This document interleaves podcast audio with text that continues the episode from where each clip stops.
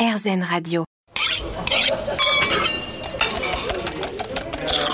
Miam in France, Frédérico. Bien le bonjour Il faut l'avouer, plus une ville est grande et plus on a des chances de se régaler et ce à moindre prix. Parce que oui, même un excellent sandwich très bien fait sera toujours plus agréable qu'un restaurant qui ne sait pas bien ce qu'il sert.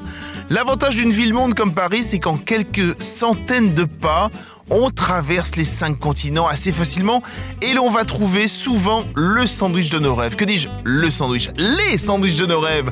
Pour ce Bien Mine France, je propose cette rencontre en 7 sandwichs parisiens, de l'indétrônable jambon beurre en passant par le légendaire croque-monsieur, de l'instagrammable sushi burger au nouveau sando japonais, un Miami France pris entre deux tranches sur RZN Radio, bien évidemment. Miam in France, Frédérico. Un Miami de France aujourd'hui consacré au sandwich que l'on peut rencontrer à Paris et l'on ne peut pas parler du sandwich sans évoquer la base. Avant de se tourner vers des sandwichs ultra originaux, je me suis posé la question de savoir comment aujourd'hui on faisait le fameux jambon beurre. J'aurais pu aller dans un palace, mais finalement je suis allé vers une boutique au drôle de nom de BBT, le bon, le beurre et le truand. J'y rencontré François Séric avec son ami de lycée Sacha. En montant cette échoppe, se sont rapidement dit qu'il n'y avait rien de mieux que cette noble recette. Du très bon beurre, un très bon jambon, une très bonne baguette. Le seul truc, c'est qu'en effet, on n'utilise juste que des bons produits. Donc on utilise une baguette d'Olivier Mann, meilleur ouvrier de France, chez Farinéo, rue des Martyrs, un jambon blanc de la famille Mauriac qui fait ça depuis 30 ans, qui est juste au-dessus de Paris, et un bon beurre, un bon beurre demi-sel de Normoutier. C'est compliqué aujourd'hui de, de- de se dire euh, qu'est-ce que je vais apporter en plus dans le domaine du sandwich? Pas tellement, en fait, finalement, on n'a rien inventé. hein. Tout le monde peut faire un bon jambon beurre, rajouter du fromage. Nous, ce qu'on veut juste, c'est trouver l'excellence avec les meilleurs fromages possibles, les meilleurs, enfin, les meilleurs ingrédients possibles. Et en fait, c'est là où c'est plutôt compliqué, c'est euh, de les dénicher. Donc, vous imaginez le nombre de pains qu'on a dû tester, le nombre de jambons qu'on a dû tester, de beurre également, de fromage. Bref, je vous en passe. Et oui, c'est pas, ça a été assez compliqué. Et à partir d'où on est content du, du produit que l'on a trouvé? Euh, vraiment, quand on trouve que le, par exemple, quand le jambon est vraiment très bon et qu'il fond sous la langue, là, on se dit, là, c'est bon, là, c'est gagné. Et pour le pain Et pour le pain, c'est surtout au niveau de la mie que ça soit croquant. Et si on arrive à avoir les deux, alors là, c'est le top. Le sandwich parisien, effectivement, c'est une légende. On arrive encore à surprendre les gens avec? Mm, oui, en effet, on y arrive à les surprendre parce qu'ils sont étonnés de, quand ils arrivent chez nous, de goûter un jambon beurre aussi bon en fait. Du coup, on est toujours été habitué au jambon beurre, par exemple sur l'autoroute, euh, le jambon du triangle, ou même le jambon beurre euh, d'autres euh, grandes boulangeries, mais souvent c'est pas c'est pas top. C'est normal, ils font pas que ça. Nous, on se situe vraiment sur un seul produit, on est très monoproduit sur le bon jambon beurre classique. C'est ça, en fait, c'est un produit qui a été, comment dire, qui a été un peu galvaudé peut-être, hein, un peu dévoyé, parce que tout le monde a fait, effectivement, toutes les boulangeries ont un jambon beurre.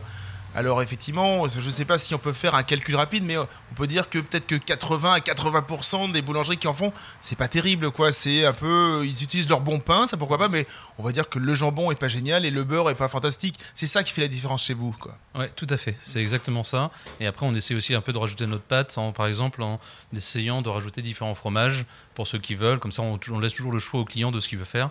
Surtout, ce qui est important, c'est qu'on fait tout à la minute. Donc, si par exemple, il y a quelqu'un qui aime pas le beurre, on met de l'huile d'olive, enfin, bref, on, peut, on, on s'adapte en fonction de chaque client. Oui, donc les sandwichs sont pas préparés. En fait, vous n'avez pas une vitrine avec déjà plein de sandwichs préparés comme on peut le voir dans certaines boulangeries quoi. Exactement, non. On fait tout à la minute. Comme ça, de, de- déjà de 1, ça rassure le client parce qu'il voit que ça n'a pas été fait le matin ou la veille. Et, euh, et de 2, en fait, on est sûr de la fraîcheur des produits. On reçoit le pain tous les matins, le jambon tous les matins également. Donc là-dessus, il n'y a aucun problème. Euh, comment vous avez créé effectivement euh, la, carte, on va dire, des sandwichs quoi? Bah, je vais pas vous cacher, on- Sacha et moi on aime bien manger, hein, ça dessus il n'y a pas de problème. Du coup on a juste euh, associé des produits qu'on aimait bien. Comme par exemple on a le Mamma c'est un peu notre sandwich euh, phare, notre sandwich signature, avec euh, la stracciatella qui est le cœur de la burrata, l'huile d'olive à la truffe, la crème de vinaigre balsamique et évidemment le fameux jambon.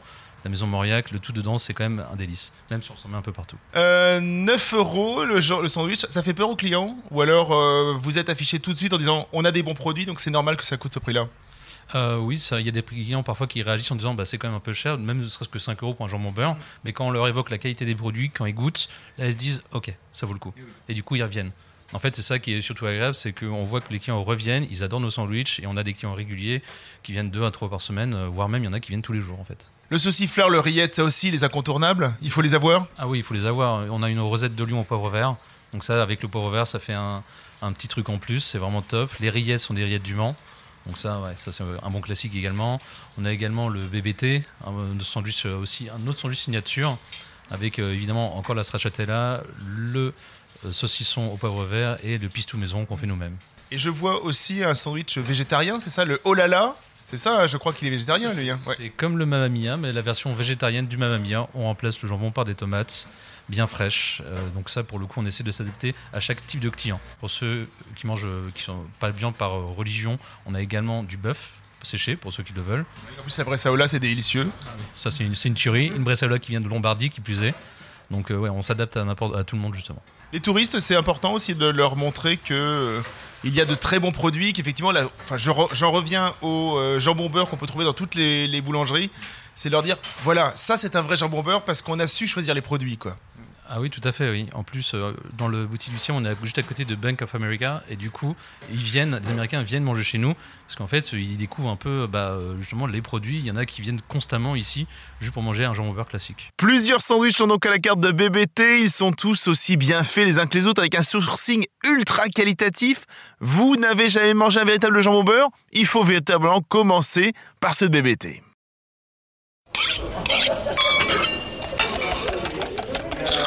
Miam in France, Frédérico. Après le jambon beurre, un autre sandwich est dans le panthéon de la gastronomie française. Plat de bistrot, le croque-monsieur depuis quelques années se renouvelle. Ancien chef de bistrot, ancien traiteur, Nicolas Duquesnoy est aujourd'hui à la tête de Fast et je lui ai demandé comment est-ce que l'on passait d'une cuisine de bistrot à un lieu monoproduit qui ne fait que des croque-monsieur?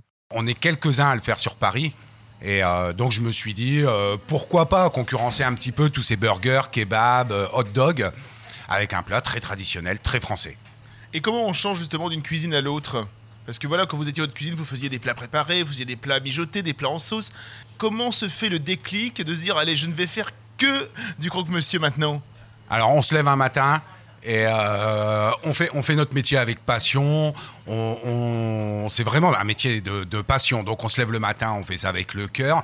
On se lève un matin, on en a marre. On n'a plus envie. Voilà. On a envie de changement, on a envie de changer, de renouveau. Et, euh, donc moi, je voulais euh, une structure beaucoup plus facile à gérer, moins de personnel. beaucoup moins de pertes aussi, parce que pareil, par rapport à la conjoncture, il faut s'adapter quand même. Et donc on réfléchit, on cogite un petit peu sur un, sur un nouveau style, sur un nouveau concept. Et, euh, une fois qu'on a trouvé l'idée, eh ben, euh, on se dit allez, on y va à l'aventure. Aujourd'hui, on travaille avec euh, quatre variétés de pain de mie différents. On travaille avec la maison Mauriac pour le jambon blanc. On travaille avec Will Deli pour le pastrami. Donc, comme en cuisine, on essaye de trouver nos meilleurs, les meilleurs produits, les meilleurs artisans. Et ensuite, on crée alors le croque-monsieur traditionnel. Euh, on va pas le réinventer. Pain de mie, euh, jambon blanc, emmental, béchamel. Alors par contre, on fait attention à l'assaisonnement de la béchamel, à la texture de la béchamel. On travaille avec du fromage français. Le jambon blanc de la maison Mauriac, qui pour moi est à l'heure actuelle un des meilleurs jambons blancs euh, ici sur la place de Paris. Il est vraiment soyeux, il est bon, le goût et tout. voilà. Et à l'arrivée, ben, on obtient un très très bon croque-monsieur. C'est la base le, fast, le classique traditionnel. Et ensuite, en fonction des saisons, en fonction des, produits, on va, on va créer nos recettes, on va tester. Alors, euh, on commence par le choix du pain.